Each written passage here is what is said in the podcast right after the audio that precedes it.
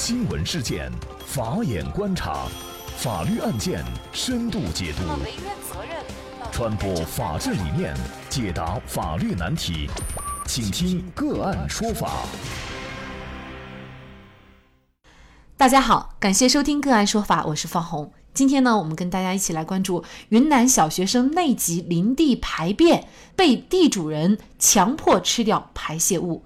更多的案件解读，也欢迎您关注“个案说法”微信公众号。据自媒体披露，五月二十五号的十二点左右，云南省镇雄县塘房镇某村，在林口乡某村就读四年级才只有十岁的小 A 吃过中午饭啊，在两个同学的陪伴下，到学校上面去玩儿。那么他们走到陆某家后面的一块小山林地的时候呢，小 A 当时就因为内急，把大便排在了。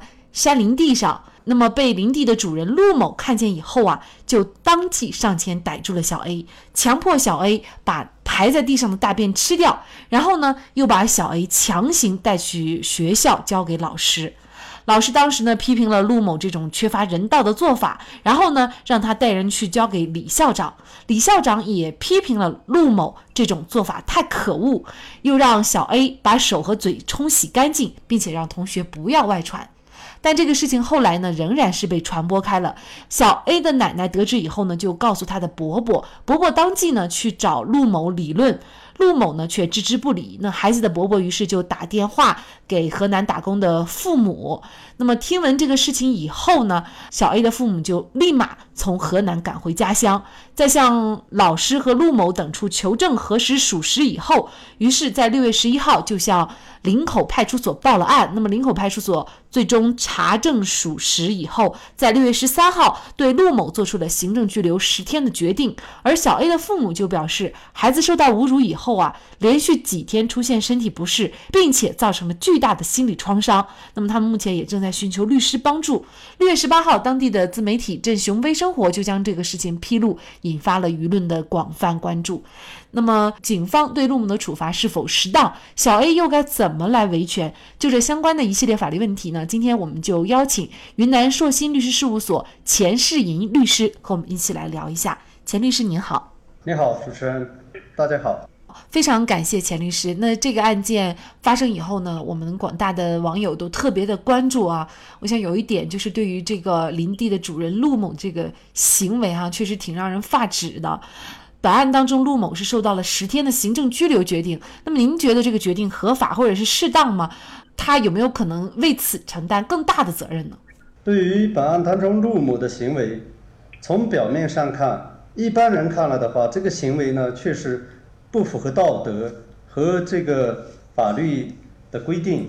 作为受害人，这个小 A 他是一个儿童，并且在那个农村那种特殊的地方，在林地里边内积之后，嗯，拉了大便。这个事情其实，在农村来说，也是也不属于很特别的事情，也属于司空见惯的事情。那么，对于这个事情发生之后，陆某的行为对小 A 做出这个行为，叫他把自己的大便吃了，这个行为呢，构成了违法和犯罪的一个行为。首先，你说正常人怎么可能会吃大便，并且对一个儿童来说，在内急的情况下到他的林地方便一下解个手，仅仅是从卫生的角度来说，不符合一般的这个卫生常识。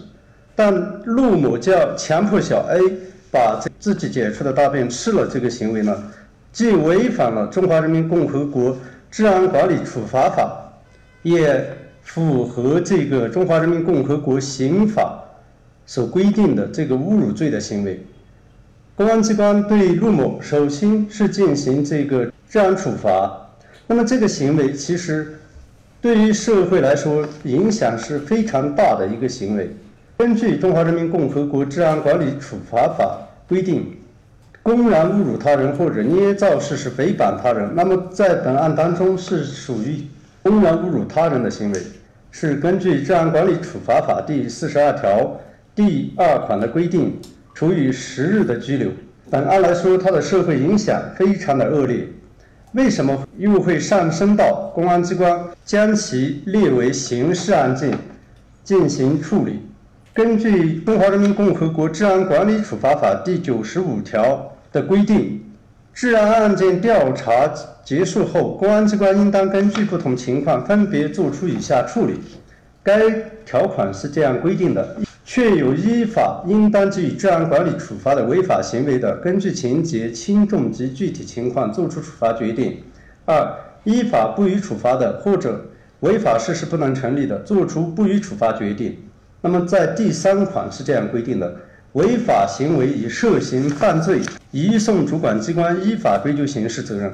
在本案当中，陆某的行为已涉嫌刑法第二百四十六条，以暴力或者其他方法公然侮辱他人，或者捏造事实诽谤他人，情节严重的，处三年以下有期徒刑、拘役、管制或者剥夺政治权利。前款罪告诉的才处理，但是严重危害社会秩序和国家利益的除外。那么在本案当中，是属于一个公然侮辱他人人格的行为，并且受害人是一个儿童，在我们国家，对于妇女儿童来说是处于弱弱势群体的这么一个人权。那么在《妇女和儿童保护法》及我国的治安管理处罚法及中华人民共和国刑法对这个陆某这这个违法行为的处罚的规定都有明确的规定。那么在本案当中，现在这个公安机关呢也意识到这个陆某行为的社社会危害性的严重性，将治安案件转为刑事案件进行侦办，这个是符合法律规定的。那么我们也得到消息，就是。北京时间的记者呢，也从林口派出所了解到，这个事情呢，现在已经被转为刑事案件，交由镇雄县公安局刑侦大队继续侦办。那么，也就是有可能刚才像钱律师所说的，这个陆某呢，还将进一步追究他涉嫌这个侮辱罪的刑事责任。那么，作为小 A 的父母呢，还有家人呢，对这件事儿也是特别的关注哈。那么，也是特别气愤。那小 A 除了追究他的陆某的，比如说刑事责任以外，还可以通过哪些方面来维权呢？追究陆某的刑事责任是通过法律来维权。那么对于小 A 这一方来说，从这个事件呢，也要吸取教训，就是类似小 A 这种情况，在小朋友当中，在正常一般的公民当中呢，也有可能会发生类似的情况。那么如果发生类似的情况，要怎么维权？如果是未成年人，首先可以向监护人反映，向父母啊，还有老师。还有相关政府部门，向基层民政组织啊，基层政府，最直接最快的就是向公安机关报案。